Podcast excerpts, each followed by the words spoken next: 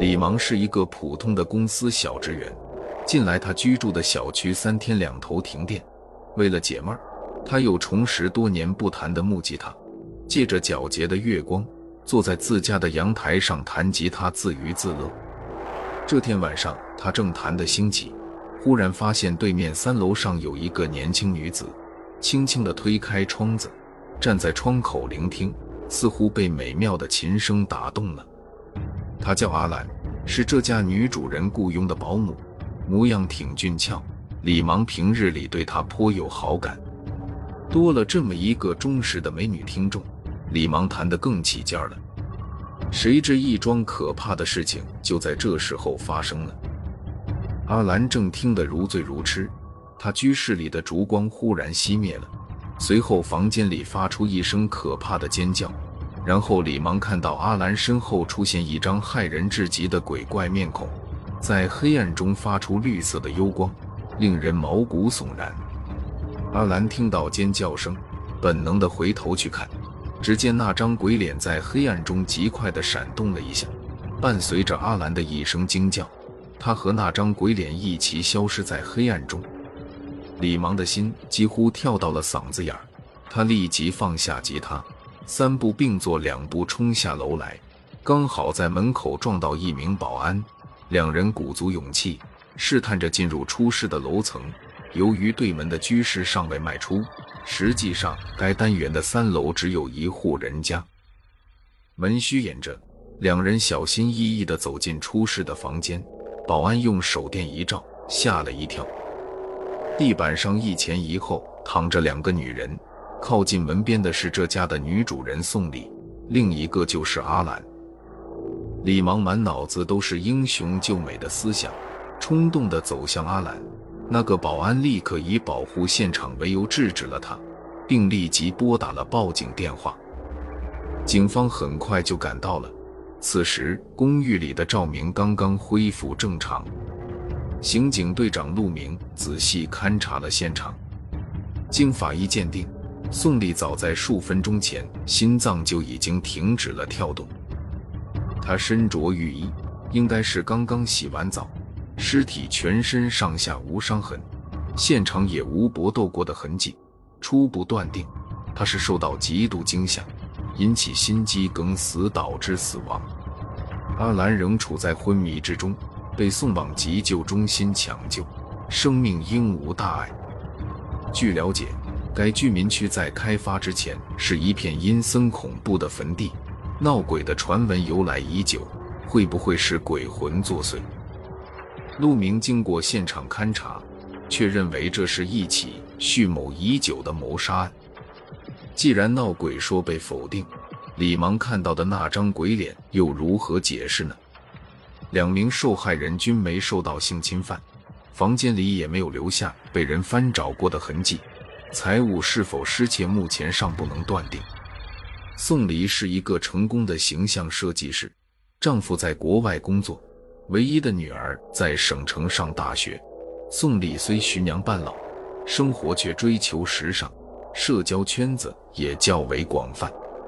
阿兰是她两个月前在劳务市场找来的保姆，平日替她料理家务。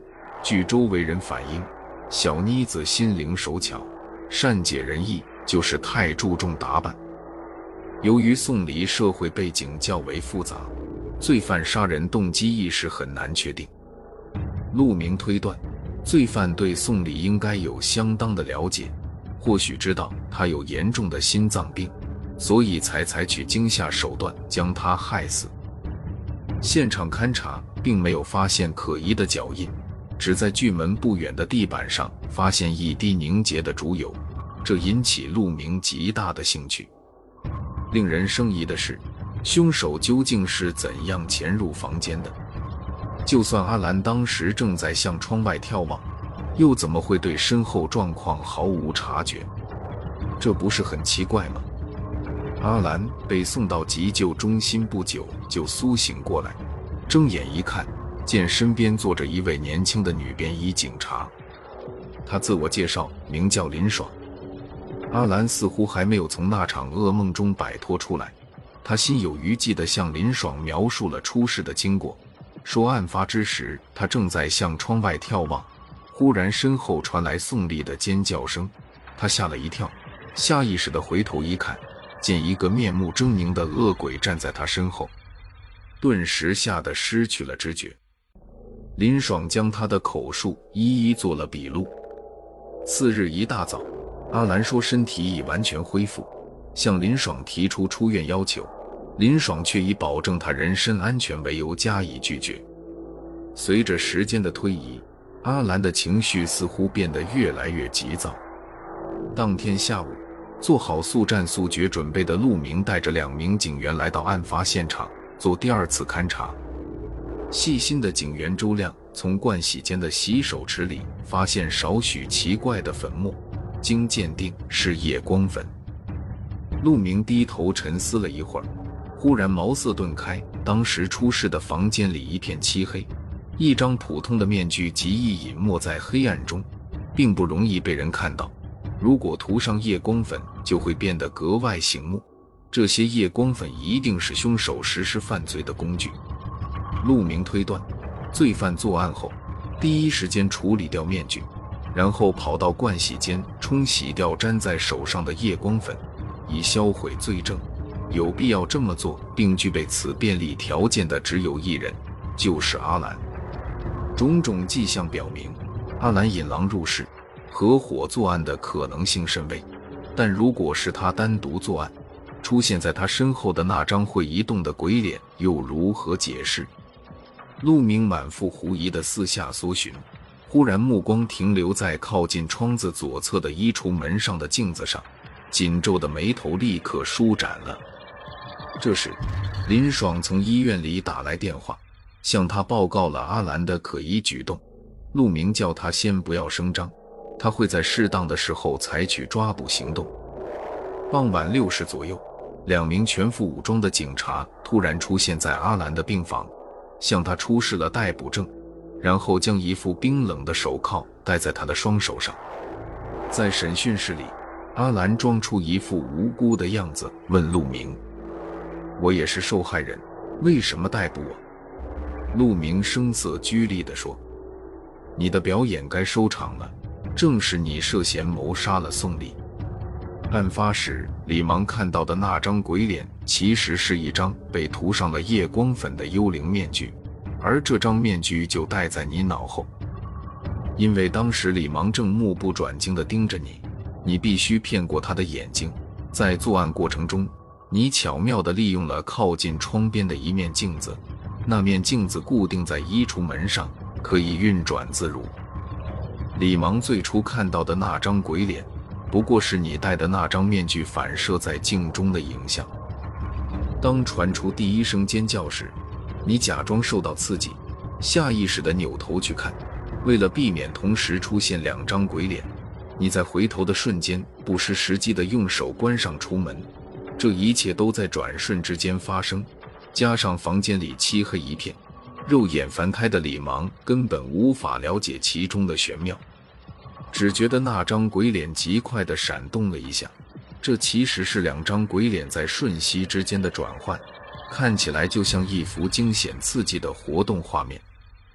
这一切都是演给李芒看的。经常出现在阳台上的他，是你唯一可以利用的证人。本案的另一个秘密是蜡烛何以突然熄灭？其实很简单，你事先将燃着蜡烛的烛台放在门前。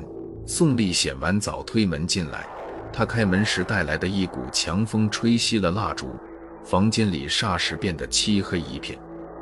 他一眼看见一个身着白衣的幽灵立在窗前，幽灵的面孔在黑暗中发着绿光，万分狰狞可怕。顿时吓得魂飞魄散，导致心脏病发作猝亡。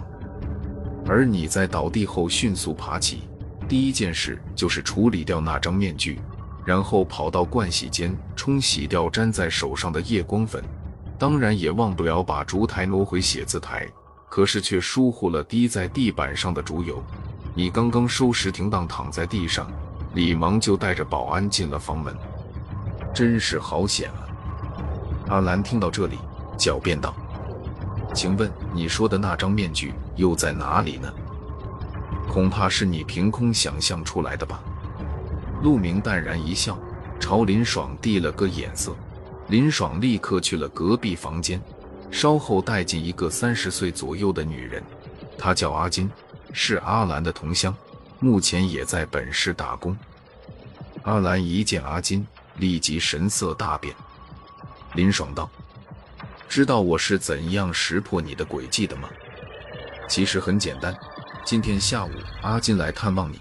他临走时，你交给他一把钥匙，叮嘱他尽快赶到小区，将牛奶从钉在门外墙上的注奶箱里取出，免得变酸不能食用，造成浪费。一袋牛奶不过一两元钱，值得这样大惊小怪吗？这分明是一种暗示。果然不出所料，当阿金赶到小区，打开注奶箱。准备取走放在里面的东西时，被事先埋伏在附近的便衣抓个正着。那个神秘的物件，正是一张涂了夜光粉的幽灵面具。陆明接过来说：“你料定案发后，警方会搜查各个房间，因此将面具藏在室外不为人注意的注奶箱里。这个想法虽然新奇，但却十分冒险。”因为送奶工会在下午五时过后打开此箱放置新鲜的牛奶，你如果不想阴谋败露，必须赶在下午五时之前将面具取走。你没料到你的行动已处在警方的严密监控下，无奈之下，你只好求助阿金。但狐狸再狡猾也会露出尾巴，我们已经在面具上提取了案犯留下的指纹，与你的指纹完全一致。在铁证面前，阿兰像霜打的茄子一般蔫了下来，如实交代了犯罪动机和经过。原来爱慕虚荣的阿兰对宋丽奢侈的消费羡慕已久，渐渐的就动了不劳而获的邪念。他窃取了宋丽价值数万元的珠宝首饰和五千元现金，准备溜之大吉。转念一想，又觉不妥，因为宋丽一旦发现家中失窃，必然会报警。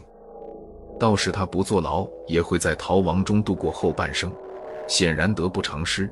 于是便挖空心思设计了一条毒计，抓住小区里经常停电的机会，制造鬼魂作祟的假象，用一张可怕的幽灵面具将宋丽吓死。